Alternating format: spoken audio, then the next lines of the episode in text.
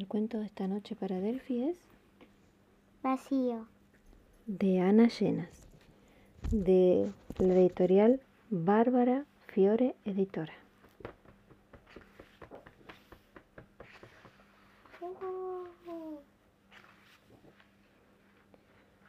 En una casa pequeña de un pueblo mediano, sobre un gran cerro, vivía Julia con su familia. Julia era una niña normal y corriente, como cualquier otra. Su vida era feliz y tranquila. Pero un día, de golpe, todo eso se fue y ella se quedó con un gran vacío, un enorme vacío. Por él se colaba el frío.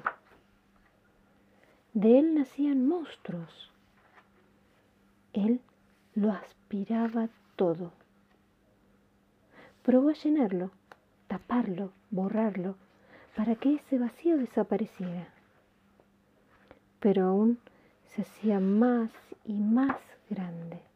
A ver, Entonces, un día pensó que solo tenía que encontrar el tapón adecuado. Y la verdad es que le ofrecían tapones de muchas clases. Había tapones buenos y otros aparentemente buenos.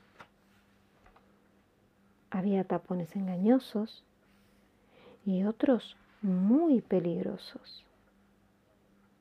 Por más que buscaba y rebuscaba su tapón, no lo encontraba. Así que paró de buscar. ¡Qué sensación de vértigo! Después de tambalearse un poco, cayó desplomada al suelo. Se puso muy triste y rompió a llorar. Primero tímidamente, después a gritos y berreos, y otra vez con suavidad, hasta quedar en silencio.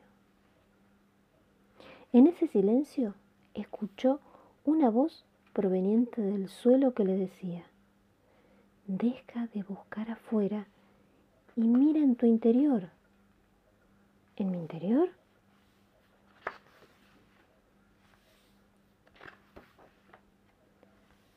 y empezaron a salir palabras, colores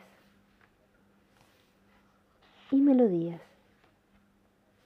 Aparecieron mundos maravillosos que nunca hubiera imaginado. Eran mundos mágicos.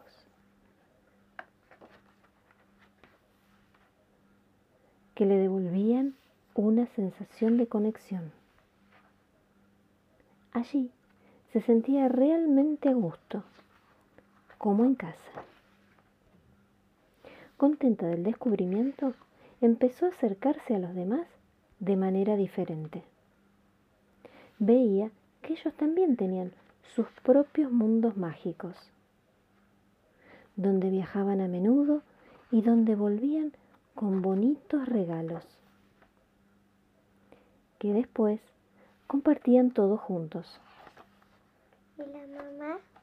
Ahí está toda la familia, o parte de la familia. La mamá, la, la hija, el gato, Ujú.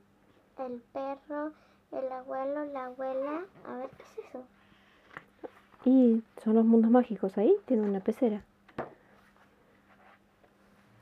Y así fue como, lentamente, ese vacío fue haciéndose más y más pequeño.